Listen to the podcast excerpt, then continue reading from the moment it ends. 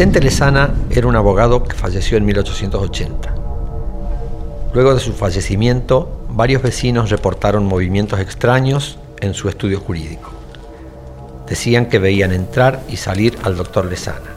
Como si nunca hubiera fallecido, él iba a trabajar por las noches y desaparecía al amanecer. Cansados de esconderse por las noches, el corajudo del barrio decidió enfrentarlo. Agarró su pistola, una daga y salió a buscarlo.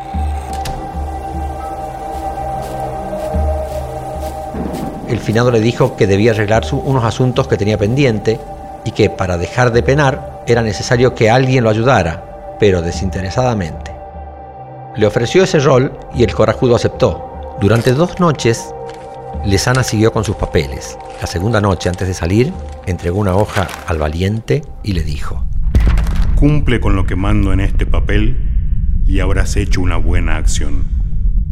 Si procedes como te lo indico, me iré al lugar al cual Dios me envía. Si no, seguiré penando. El papel indicaba una caja de monedas de oro enterrada en el fondo de la casa y disponía entregar cuatro quintas partes a unos menores la restante mitad para misas por su alma y la otra mitad para el valiente como retribución.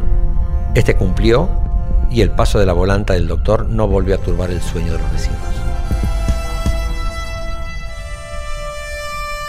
Esto fue La Gaceta Podcast.